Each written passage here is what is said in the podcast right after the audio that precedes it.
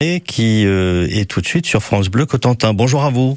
Oui, bonjour. Vous nous emmenez où et voir quoi alors dans le Havre de Regnéville mardi, mercredi et jeudi prochain? D'abord, comme nous, de prime abord, on fait de l'ornithologie. Je fais toujours un point sur le, les différents oiseaux qu'on trouve dans le Havre. Hein. Il a été recensé à peu près euh, 200 espèces d'oiseaux différentes euh, dans le Havre. Après ça, on parle euh, du château et du port, hein, puisque le, le port de Regnéville fut assez important euh, dès le 17e. Hein. Son gros problème, c'est le tirant d'eau. Hein, comme il, y a, il est parcouru de bancs de sable qui bougent euh, souvent d'une année sur l'autre, eh bien, euh, les gros bateaux ne pouvaient pas rentrer dans le Havre. Quoi. Ils déchargeaient euh, souvent à Chausey. C'est grâce à ça que s'est édifié euh, le château actuel de Regnéville, colonisé par les Vikings qui sont venus ici faire du commerce. hein. Et puis après, bon, c'était une cabane, c'est devenu une forteresse. Et puis après, un château du, du Moyen Âge, mais on n'a pas beaucoup de traces dans les archives euh, sur l'édification progressive du château, quoi. On part au hasard dans le Havre ou il y a un parcours bien défini?